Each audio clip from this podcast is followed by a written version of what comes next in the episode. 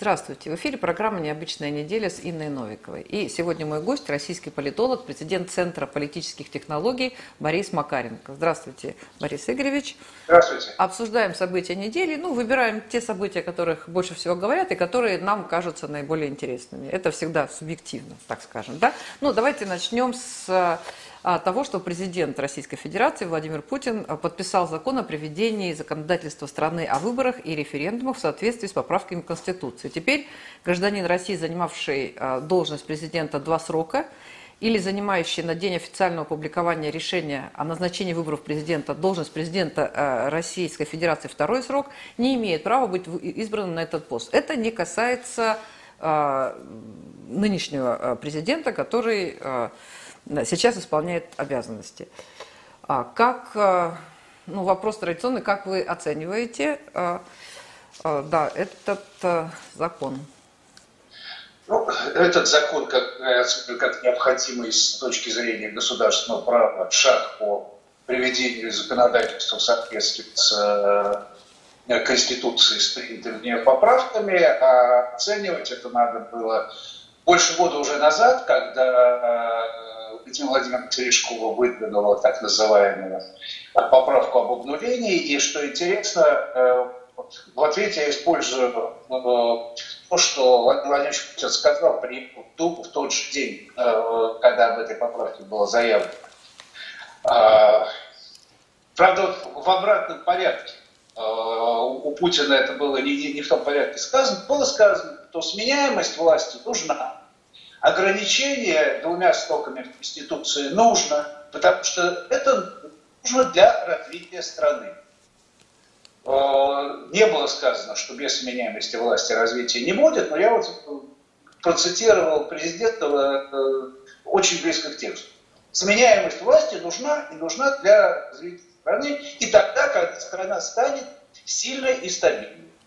Э, поэтому, вопреки тому, что из зала звучали предложения вообще не ставить ограничения двумя строками, э, убрать эту часть э, Владимир Владимирович сказал, что эту норму надо ставить, потому что мы принимаем Конституцию на будущее, но в то же время со ссылками на и историческую традицию, и непростое сегодняшнее положение, Э, вот эта оговорка о том, что данное положение не действует в отношении, ну, получается, не у самого и Дмитрия Анатольевича Медведева, тоже вошло в Конституцию. А сегодня просто завершился процесс э, принятия законодательного акта, который избирательное законодательство приводит в соответствие с такой нормой. Событие произошло, по сути, больше года назад. Ну, потом, разумеется, было принятие Конституции с федеральным собранием и законодательным собранием субъекта федерации, потом э, э, всенародное голосование в конце июня, 1 июля, напоминают всю процедуру. Да, то есть, э, да, ну, это, конечно, закономерная да, ситуация, хотя все равно как-то так, да, иногда несколько это удивляет. Ну, Давайте поговорим с вами по поводу ситуации. Э, да нет, я не спорю, что удивляет, просто удивляется мой год назад. А сегодня, э, уж раз это вошло в Конституцию, то, естественно, законодательство страны, в том числе избирательное, должно по Конституции соответствовать. А, Борис Игоревич, давайте поговорим по поводу ситуации на Украине. Вот мы перед эфиром да, вы сказали, что у вас особое мнение, но нас, нас всегда интересует особое мнение. Да, и а, сейчас, э, ну вот мы много с многими экспертами говорим, ситуация исключительно тревожная, и а, уже и в Кремле заговорили об опасности гражданской войны, и а, э, ну, Козак, Дмитрий Козак сказал, что Россию могут вынудить защищать своих граждан в Донбассе, а а, на Донбассе вот за время этих событий уже больше 400 тысяч граждан России. А, там же был референдум, а, и большинство ну, тогда проголосовали за присоединение к России, по примеру Крыма, но Россия не, э, не присоединила тогда Донбасс, да, тем не менее граждане России там появились, да, и ситуация очень э, сложная, да, и как, как вы ее видите, как вы оцениваете – то есть мы заявили фактически о готовности защищать своих граждан. Ну, наверное, это правильно, когда речь идет о гражданах. Ну, Анна позвольте уже я тогда подхвачу то, что сказали вы, это 400 тысяч граждан России – это решение российского государства предоставить гражданство этим 400 тысячам людей. Так что наши граждане там появились, э, поскольку государственная политика России э, достаточно легко предоставляла жителям э, непризнанных республик свое гражданство. А ситуация действительно сложная и действительно тревожная. Ничего особого в моем мнении нет, а мнение более чем банально. Воевать нельзя, тем более нельзя воевать с братским народом.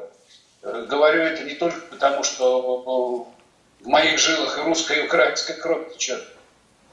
Э, недопустима такая война, и война объективно э, крайне, сказать невыгодно, как бы звучит цинично, абсолютно невыгодно ни российской, ни украинской стороне. Для Украины такая война – это смертельная угроза государственности, для России это э, неизбежное ужесточение конфронтации с Западом, как и так зашло очень далеко. С одной стороны, с другой стороны, экономическая ситуация э, в России такова, что э, войну на себе, э, война для нас была бы чересчур затратной и э, контрпродуктивной в своих последствиях. Но в мировой истории часто бывало, когда именно воинственная риторика э, и такие бряцания оружием приводили к войне, даже когда ее не хотела ни одна сторона. Самая классическая история, это, конечно, э, убийство одного австрийского герцога, которое обернулось Первой мировой войной и десятком миллионов смертей. Э, поэтому я надеюсь, что все наши политики, господин Козак в том числе, прекрасно помнят, но и знают то, с чем согласны абсолютно все. Альтернативы миру урегулированию этого конфликта как бы нетрудно была его реализация. Э, и э, единственный формат, в котором это можно искать, существует, это так называемый нормандский формат. Да, он буксует. И, собственно говоря, эти пробуксовки, э, конечно, во многом спровоцировали нынешнее обострение. Вы говорите, он буксует, извините, я вас перебиваю, но на самом деле а, украинская сторона, мне кажется, Порошенко только вернулся из Минска, и он сразу начал говорить о невозможности его исполнения. И а, потом просто молчали какое-то время длительное, а сейчас активно говорят о том, что он не буксует, а украинская сторона утверждает, что его невозможно исполнить, они не собираются этого делать. И а, это патовая такая ситуация с нормандским форматом-то. Альтернативы все равно нет. И э, политики всех сторон, и украинской, и российской, и э, спонсоры э, этого процесса в Европе, э, в этом сходятся. Э, много в мире есть конфликтов, которые патовые, замороженные, но это не значит, что есть альтернатива мирному решению. А из-за того, что он буксует, да, у Зеленского сейчас падают рейтинги, где растут? Они уже птицы? давно упали у него. У него уже там, по-моему, раза в два-то точно, если не в два с половиной. Но сейчас просто начинается подъем у обоих его основных конкурентов на внутриполитической сцене, поэтому он не может себе позволить казаться слабым. Но я не, не стал бы возлагать всю вину исключительно украинскую сторону, но еще раз повторяю, с какой бы стороны ни шла воинственная риторика, это слишком опасно. Ну, мы ведь не говорим о том, что мы собираемся на кого-то нападать. И мы никогда ведь так не делали. Мы, а, у нас, э, мы всегда защищались. Мы, мы это, простите, Мы это, простите, Российская Федерация и Советский Союз. На Финляндию, да? Это Финляндия нас обстреляла, да? В 40 ну, году. Ну, вспомнили, да. Да, извините. Так да. что давайте, давайте следующий вопрос переходить. А то я вам про Советский Союз, я вам любимую внешнюю политику в Праге, в Афганистане, про мудрое ленинское декрет о мире, много чего могу сказать. Знаете, тоже историю КПСС учил. Ну, знаете, как бы на фоне э, мудрой американской внешней политики мы просто белые пушистые зайчики по поводу того, как мы решаем свои э, внутренние, э, свои внешние проблемы. Да, когда мы помогаем всем, кому не лень, в ущерб себе. Когда мы... Нет, простите, помог... я, я про американскую внешнюю политику не заикался. Это вы сказали, что Советский Союз на кого не нападал.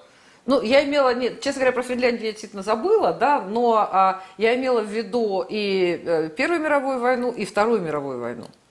Да, а? как бы... Если бы только вы забыли, это было бы э, прискорбно, но еще более прискорбно, что об этом у нас, э, по-моему, не помнит три четверти страны, а то и больше. О том, что не всегда мы уж такие белые, пушистые, миролюбивые будем. Говорю об этом как истинный русский патриот, потому что мне больно за свою страну. Ну, просто вы говорите, там, э, воевать нельзя. Худой мир всегда лучше доброй ссоры, это безусловно. Но а, а, если, не дай бог, пойдет речь а, то есть, ну, об, об обстрелах и о каких-то зачистках, о каких-то таких агрессивных действиях, ну, к сожалению, очень сложно предположить, что мы никак на это не отреагируем. Не дай бог, это, это ужасно. И еще Знаете, раз говорю, что война это, ну, для кого-то это, конечно, мать родна, но для большинства все-таки людей это огромное горе, трагедия, разрушение. Знаете, когда мы вспомнили э, нормандский формат и Минских соглашений, сказали, что она не работает, то здесь мы с вами, собственно, и не расходимся. Но в одном смысле э, Минские соглашения сработали и работают по сегодняшний день включительно. Э, к сожалению, пострелив в этих областях. И постреливают с обеих сторон. Но постреливают это ничто по сравнению с полномасштабными горячими боевыми действиями, которые именно Минские соглашения прекратили. Ну, безусловно, да, но а, знаете, когда... Вот это идет... тот самый худой про который вы сказали, я с вами полностью согласен. Да, вы знаете, как бы, да, наверное, постреливали да, с обеих сторон, да, до этого был там просто кошмар, но вот когда такие вещи идут, очень сложно выяснять, кто сколько раз, ну, грубое сравнение, там, махнул поварешкой, как правило, обе стороны там, они э, всегда будут э, стрелять, нападать и говорить, что вот эти там милые, агрессивные, а эти, эти милые, эти агрессивные, так не бывает. Да, в войне, ну, всегда обе стороны. Иначе это не война. Да, полностью согласен. Иначе, иначе это не война. Ну, а, э, да, на Украине, ну, будем смотреть за ситуацией. Действительно, мы... А, и будем надеяться, будем, что... Будем надеяться на, войны там не будет. на, здравый, да, на здравый смысл, да, на да, ну, как это, лишь бы не было войны, как говорили там наши, так говорила моя бабушка, да, потому что а, то поколение прекрасно знали, что это такое, и считало, что самое страшное, да, это пережить войну. Самое страшное это война. Ну, давайте тут по, по поводу невоенную тему возьмем. А, у нас в связи с коронавирусом активно все начали использовать вот эти все новые технологии по Zoom, по Skype, даже там всякие пародии о том, как проходили уроки в средних школах, особенно в средних школах, в университетах, когда не слышно слышно, не видно, полголовы тут в, в экране. Ну, в общем, это не учеба, а бог знает что. Вот. Но, тем не менее, все эти технологии были американские. Вот. И а, сейчас а, компания Zoom ограничила использование своего сервиса видеоконференции. Ну, все сочли вот у нас, что это очень удобно. Ну, да, это, наверное, удобно. Вот. И для российских компаний с госучастием. Это такой вот э, э первый такой флажочек, да, а, ну, говорят, что это на самом деле только для компаний с госучастием, а вот школы могут дальше заниматься, а мы говорим, а мы тут что-то сами там изобрели.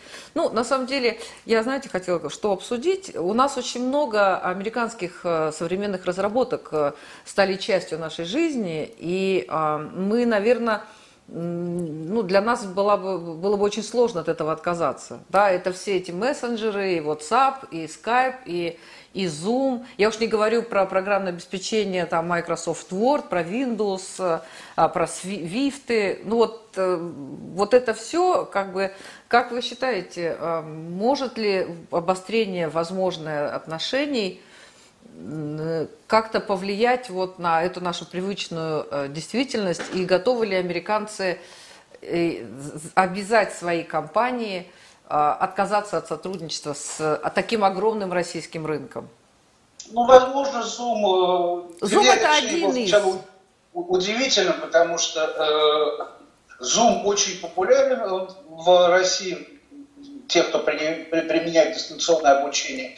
Возможно, боятся э, попасть под какие-то санкции, но, э, во-первых, я э, практикующий, преподающий профессор вуза пользовался разными программами. Онлайн обучение меня не приводит в восторг, но в условиях пандемии другого пути нет. Преподавал в разных системах, лучше Зума не видел. Я не хочу рекламистом Зума, но по сравнению с несколькими другими программами, Zoom удобнее, практичнее и лучше работает. Но второе э, примечание. Zoom доступен в России всем, в том числе и компаниям с госучастием, но с ограничением. У Zoom есть бесплатная версия. Там есть бесплатная версия ограничений по числу участников, по-моему, 30 или 40 человек, и ограничение по времени. 40 э, минут. То есть школьный урок как-то влезает, э, лекция уже нет. А, и э, Zoom доступен для всех частных лиц, для физических лиц. Так что я преподавал и буду преподавать Zoom. Даже сейчас. А что касается более широкого контекста, ну, э, разумеется, нам нужен переход к инновационной экономике, и тогда появятся э, отечественные аналоги. Вот вы говорили, что там американские э, э, всякие технологические новинки у нас широко применяются, но Telegram, Messenger, это наша Telegram новинка, наша, которую да. не американцы, а мы же сами пытались на одном этапе э, искоренить свою собственную родную. Слава Богу, что... Э, Пытались, но не смогли. Вот, значит, хорошо сделали, не смогли ее э, остановить. А так, э, ну, посмотрите, платежная система мир заработала э, для банковских. Что-то еще делать. Чтобы заменить, да, сейчас много делается для замены иностранного софта отечественным, и это, конечно, нужно делать только так, чтобы не заменять хорошее импортное на отечественное худшего качества, только потому что оно отечественное. Сделают у нас э, э, платформу обучающую по удобству и качеству сопоставительную Zoom. Да ради бога, я только рад. А пока я рекламирую Zoom предпочтений с другими иностранными же производителями, в том числе с аналогичной программой, которая есть у Microsoft. Да. Ну, мы так немножко э, с опасением относимся к собственным разработкам, хотя это бывает часто несправедливо. Ну, вот такая еще тоже новость этой недели о том, что Центробанк э, до конца этого года создаст прототип платформы цифрового рубля. И весь 2022 год э, посвятит э, его тестированию. Вот. Ну вот, э, может быть, вы помните, когда все переходили на дистанционное обучение, и тогда очень много было таких всяких конспирологических теорий о том, что на самом деле вот, вот это дистанционное обучение, оно отупляет людей, и цифровые, вот эти банковские карты, цифровые деньги, они позволяют полностью контролировать людей, и вот все-таки Э, как бы более безопасно э, расплачиваться наличными деньгами, но при, тогда государство как бы не знает, э, там, как ты живешь, что ты покупаешь, да, на что ты тратишь деньги, какие у тебя хобби предпочтения.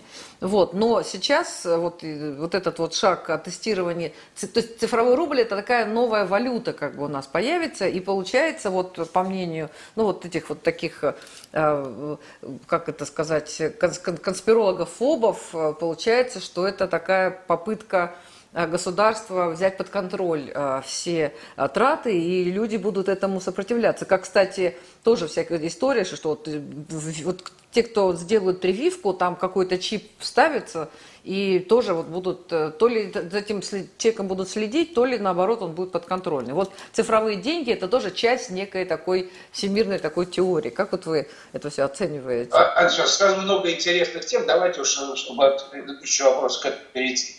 Дистанционное обучение не отупляет ни преподавателей, ни студентов. Это вынужденная мера на период пандемии, которая, к сожалению, не закончена. Его мне категорически не хватает, и того знаю, что и студенты на то жалуются. Это живого человечества вообще аудитории. Но что делать? Э, пока эта ситуация не позволяет все делать в офлайне, пока границы закрыты, а сейчас э, хорошие вузы, они, э, э, по, по сути дела, с международным студенческим э, корпусом, у меня студенты в онлайн-классах с октября, трудно найти время, потому что между двумя студентами 12 часов разницы часовой, потому одна в Китае, другая на западе а, но закончим с этим. Я буду рад вернуться к живому обучению, но пока пользуемся онлайн обучением, и это все нормально. Вы э, не случайно помянули микрочип, который прививки ковида, по некоторых содержит. До этого и ближе к цифровому рублю. У нас были люди, которые находили число дьяволов в номерах ЕНН, которые присваивали да. службе. И вот, кстати, налоговая служба недаром помянул, э, это страх того, что какая-то нечистая сила тебя с цифровым рублем селится. Или это страх того, что тебя э, за, за, за грудки возьмут за недоплаченные налоги и черную зарплату. По-моему, второй страх он гораздо более э, житейский и актуальный. А, значит, насчет цифрового рубля. Это не биткоин, э, потому что у биткоина нет эмитента. Это некая виртуальная ценность. А, цифровой рубль, хотя это похоже на электронный кошелек, который сейчас уже есть немало, только отличие в том, что эти, этом кошельке эмитентом является Центробанк России. Это такой же рубль, только в другой форме. Да, он прозрачный, да, его, как хранящийся на счетах, привязан к банковским картам, его видно налоговым органам. Вот, господи, заплатите налоги и спите спокойно. А э, так в цифровом рубле э, Э, потенциально, посмотрим, как это ведется в строе запустится, у вас будет э, бумажные рубли в кошельке, у вас будут э, виртуальные рубли на банковском счете и банковской карточке, которые вы расплачиваете, у вас будет некий третий электронный кошелек. В чем его удобство? Во-первых, не украдут. Во-вторых, при переводах средств через этот кошелек не будут брать комиссии, а банки часто за переходы э, осуществляют через них комиссии берут. Мы ничего не теряем. А, минусы, ну, непривычность. Но у кого-то, у нас всегда, как возникает что-то электронное, есть еще один страх что данные утекут, э, базу данных... Именно, может... именно, именно, да. Потому что базы и... данных продаются направо-налево и...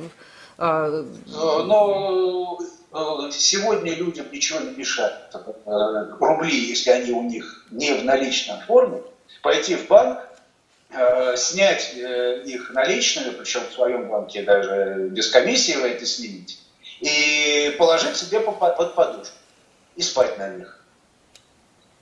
Но в современном мире вот такие вот платежи и банковские, и электронные часто удобнее, безопаснее а, ну и прозрачнее, конечно. Борис Игоревич, а вот вы сказали, что это не биткоины. Вот э, как-то мне приходилось общаться с представителями вот этого мира, они уверены абсолютно, что биткоин это за этой валютой будущее, не будет никаких а, других. А, причем это было на международном форуме, да, и люди были, ну, вот прям такие, более чем серьезные. Считали, что не будет никакой другой валюты, кроме вот этих вот электронных и все. И мы придем, ну, там же их много, там же не только биткоины, там они по-разному называются. Да, нет, это не криптовалюта, потому что те валюты, они создаются как бы, я, я, я небольшой специалист в этом, но они, их не, не выпускает ни государство, ни банк, а их где-то там э, нарывают. Ну, для а, меня электричество нужно для того, чтобы это криптовалюта была, да. А, Здесь же а, это, валют, это национальная валюта, которую выпускает Государственный банк России просто в такой форме. Еще почему это не биткоин? Биткоины, ведь, ну, почему на них такая мода и такой ажиотаж? Считается, что это надежный способ приумножить свои э, вложения, а цифровой рубль, он такой же, как э, э, и бумажный, и безналичный. То есть он растет э, с ним происходит ровно то, что происходит с бумажным рублем. Вы э, не накопите и не заработаете в цифровом рубле. Ну, э, на самом деле ведь была же система, когда люди э, клали деньги в, в банки, там какие-то были проценты, они там как накапливали, а сейчас вот Нет, эти системы накопления... Здесь, очевидно, что-то такое будет, но вы знаете, что сейчас э, по рублевым депозитам ставки... Ну, там минимальные, а по, по валютным вообще нулевые. А, просто биткоин, поскольку это, ну, в нормальном смысле этого слова, спекулятивный рынок, да, Э, биткоины сегодня дорожают, завтра, послезавтра опять дорожают. Это как э, рынок акций ценных бумаг. Ну, а рублев, э, цифровой рубль, он такой же рубль растет или падает по отношению к другим валютам, так же, как и настоящий бумажный железный рубль. Да. Еще такая тема, на самом деле достаточно любопытная. Такая была компания «Космокур». Она собиралась э, с 20 по 25 год построить в Нижегородской области а, частный космодром за 2,6 миллиарда рублей. А при этом сейчас эта сама ликвидация планируется.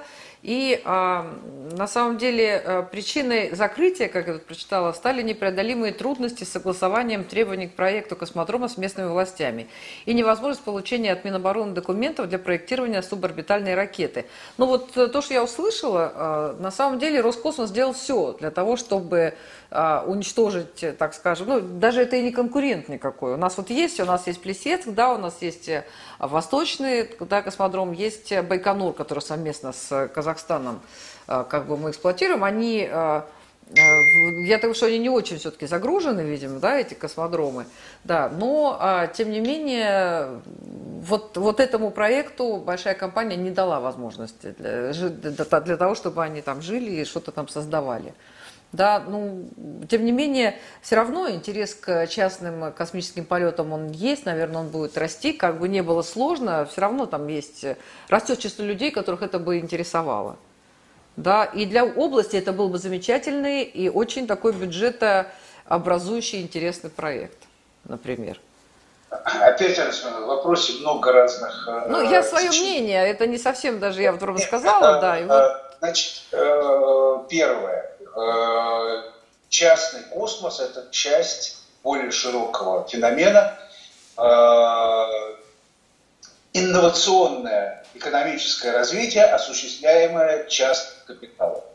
Э, посмотрите на мировой опыт, посмотрите на все сравнительные мировые рейтинги. Переход от индустриальной экономики к инновационной, в чем сейчас экономисты видят как бы смысл стратегического экономического развития, нашей стране буксует, а этот переход э, очень важно, чтобы в этом переходе государственные усилия, усилия частного капитала дополняли друг друга, а не мешали у нас с этим, особенно когда речь идет об отраслях чувствительных с точки зрения оборонно-промышленного комплекса, космос, безусловно, там, у нас с этим большие проблемы. А, э, это прискорбно. На самом деле ведь э, вы не упомянули, ведь этот э, э, космокурс он вырос из школы, одной из попыток создать э, как бы, техноград э, инкубатор инновационного развития. Люди оттуда выйдут с благими намерениями. Но с точки зрения, если рассматривать это как бизнес-проект, много вопросов. С одной стороны, ну, почему бы не появиться еще одному космодрому, и вы справедливо говорите, для Ульяновской области это было, то есть, простите, Нижегородской области. Нижегородская, да. Это было бы э, весьма э, немаловажная вещь. Но, с другой стороны, как вы тоже упомянули, что у нас вот существующие три космодрома заняты 25 часов в сутки?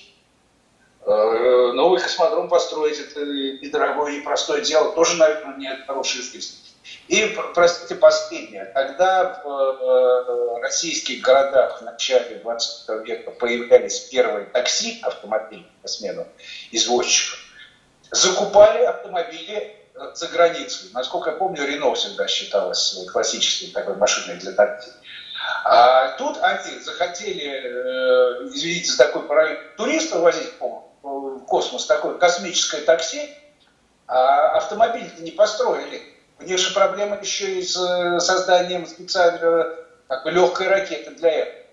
Так что э, планы э, выглядели с точки зрения как бизнес-перспективы, но очень э, забросом очень далекое будущее с большими сомнениями в реализованности. Но, тем не менее, меня очень расстраивает, что этот проект так стал. Ну, знаете, на самом деле это э, проблемы, наверное, все-таки вопросы к тем, кто финансирует этот проект. Я тут что-то вспоминаю, такую новость слышала, что Илон Маск, он вроде как собирался вообще продать там все свое имущество, все свои, э, всю свою недвижимость, движимость, все, что у него было, и, за, и все это потратить на, а, по-моему, на то, чтобы там, типа, создать жизнь на Марсе, и там поселение, и чтобы люди на спокойно жили. Ну, хочет, есть деньги, ну пусть делает. Какие проблемы-то? Понимаете? Хочет я человек. И потом, на самом деле, человечество ведь двигают такие сумасшедшие люди, которые делают э, проекты, которые невозможно реализовать, а потом оказывается, что это возможно, оказывается, что они реализуются, и мы даже считаем, что это так оно и было ну, здесь. Одно дело, если, не дай бог, выяснилось, как иногда выясняется, что нельзя построить вечный двигатель, э, что-то еще сделать, что есть объективно ограничитель. А когда проект э, буксует и, видимо, вот-вот совсем прекратит существовать из-за, мягко говоря, очень человеческих причин. И в области трудно идет процесс э, там, подбора участка для космодрома и с Роскосмосом проблем. И с получением разрешений, и со всеми бумажками, которые у нас исключительно сложно получить. Вот исключительно. Вот в любой проект берите, в любом регионе, и будет масса бюрократических препон. Масса. Причем даже если ваша цель это отнюдь не космодром и, и даже если цель ракета, исключительно благотворительная, а, а, открыть маленькую фруктовую лавочку. И то, Господи, например. больницу построить детскую, и то будет, и то будут проблемы. Вот, поэтому, к сожалению, бюрократия, да, это самое сильное оружие. Вот, к сожалению, к сожалению, которое иногда да, бьет без промаха и часто бьет без промаха, так скажем. Ой. Ну, не будем, да. Давайте поговорим еще об одной такой теме, на самом деле достаточно важной. Да, это вот э, отставки губернаторов, которые вот на этой неделе последовали. Вообще, 21 год мы ждем, а, то есть у нас э, выборы, выборы в Государственную Думу. Очень важно, как они пройдут, очень важно, как э, регионы себя поведут. А, и я понимаю, что традиционно перед губернаторами ставятся большие задачи, и губернаторы очень нервничают по поводу того, насколько эффективно они смогут их э, исполнить. Да? И вот отставка, то, что отставка... Ну, вообще, тут я прочитала, что отставка а, главы э, Тувы вообще как-то связано с э, визитом, высоким визитом в тот регион. Да, ну вот Ульяновская область вообще что? Это вот идет это в, рамках подготовки к, к выборам или это какие-то рабочие моменты обычные? Нет, ну, во-первых, вот в обоих случаях у, чем похожи при всей внешней схожести кейсы Тувы и Ульяновской области. Первое сходство в обоих э, регионах глава региона находится у власти не давно, а очень давно. Ульяновский губернатор Морозов – это последний губернатор, который избирался до того, как отменили губернаторские выборы в 2006 году. То с того времени губернаторство.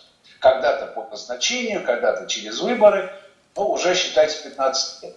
А караул Тубес 2007 года – в этом году у них истекал очередной срок, а, э, и они должны были бы идти на выборы, но у нас, если вы обратите внимание, в последние годы процедура наделения полномочиями главы региона, она такая гибридная. У них есть выбор, хотя не всегда регион, в которых всенародных выборов, всенародного голосования за кандидатов губернатора нет. В большинстве есть. Но э, э, если э, действующий губернатор не собирается идти на новый срок, то э, э, этот губернатор слагает себе полномочия за полгода или там, за 10 месяцев до выборов назначается временно выполняющий обязанности, который идет на следующие выборы уже все хоть и э, с приставкой и у губернатора э, субъекта федерации. Вот произошло сейчас в обоих случаях э, ровно это. Э, так что если э, упомянутый вами визит имел отношение, то это просто какие-то э, согласовывались детали, а то, что решение по двум очень уже э, давно пребывающей должности э, главы регионов наверняка принималось раньше, обсуждалось с ними, у меня нет сомнений.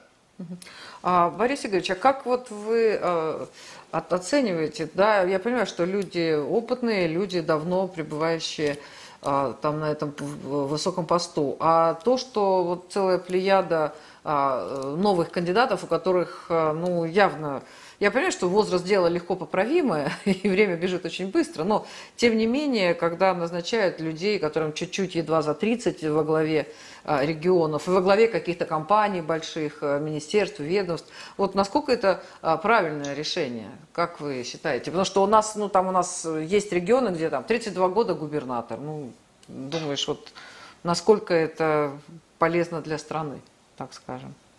Ну, я видел, приглашали меня пару раз читать лекции по таким кадровым резервам, из которых потом вот такие, но, ну, скорее 35-летние все получается. Ну, 32-летние тоже были. Ну, э, а, они мне, как люди, в принципе, понравились, потому что видно, что это люди, которые не случайно попали в кадровый резерв, э, они уже с более современным образованием, с более современным управленческим опытом, э, с этой точки зрения у меня как раз сомнений меньше. А, а вот что, на что я бы обратил внимание? Такие, управленческий опыт этих людей может быть очень неплохой, но глава региона э, это еще и главный публичный политик, который умеет выстраивать коммуникацию с обществом. Который, а коммуникация с обществом это не только разъяснение правильного курса, сказал партии, но это еще и умение выслушать, умение сопереживать, умение э, э, посочувствовать.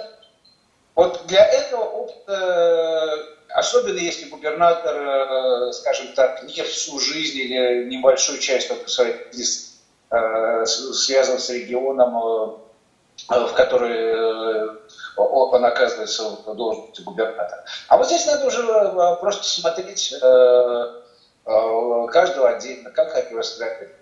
Были люди, которые приезжали в регион и за полгода, за месяц создавали себе очень неплохую репутацию. Ну. А, в конце концов, не будем забывать, что за исключением нескольких субъектов федерации выборы губернатора и проходят, и у жителей региона всегда есть право отвергнуть эту кандидатуру, проголосовав за другого кандидата, и таких прецедентов в России, кстати, бывает. Ну да, такие прецеденты бывают, но люди все-таки достаточно консервативные и как-то часто голосуют э, по каким-то совершенно... Даже вообще очень трудно иногда понять, по каким принципам они голосуют. Там кто-то им фамилия, может быть, понравилась, либо там глаза на кого-то похожи. Ой, ну, ну я все-таки Центр это... политической технологии возглавляю, так что вы меня еще раз пригласите. Хорошо, хорошо, хорошо, Борис Ильич. Поговорим, да, поговорим, потому что меня эта тема тоже очень интересует. Я просто много, много раз участвовала в выборах как избиратель, и я с большим интересом наблюдала за людьми, которые приходят на участки, начинают что-то изучать. Ну, я думаю, что это отдельная тема, и мы действительно, да, с вами э, соберемся и обсудим, да, настроение людей. На самом деле, который, как человек, который на выборах в России работает уже больше четверти века, я могу сказать, вот на уровне да-нет, российский избиратель гораздо более рационален, чем э, мы в себе порой представляем. Рационален это не значит, что избиратель всегда принимает э, единственно верное решение. Рационально это значит, что прежде чем поставить галочку в какой-то графе, человек думает. Чего он там себе думает, это да. По-разному бывает. А, знаете, простите, уж раз вы, вы меня все завели, есть одна классическая теория работы о политических партиях, американцы конца 50-х годов, где автор утверждает, если муж собирается э, на, на выборы и хочет голосовать за республиканскую партию, а жена ему говорит, ты проголосуешь за демократов, вечером обеда не будет, и муж идет и голосует за демократов. Это тоже рациональная мотивация, потому что человеку кушать хочется. Ну, вообще, вот если так уж говорить, то все выборы как раз про то, что человеку хочется кушать. И мы всегда э, голосуем, считая, что это улучшит нашу жизнь. Голосуй или проиграй. С обязательным примечанием, что это не всегда единственный мотив, а иногда не главный мотив, которого человек ну, принимает Борис Игоревич, я, на... я с интересом, мы с вами эту тему да, обсудим с вами в течение вот, ближайшего времени, пока наша программа заканчивается. Спасибо вам большое. Да, и э, Спасибо, буду готовить вопросы по поводу да, наших, ну и по поводу нас, мы же все избиратели. Вот.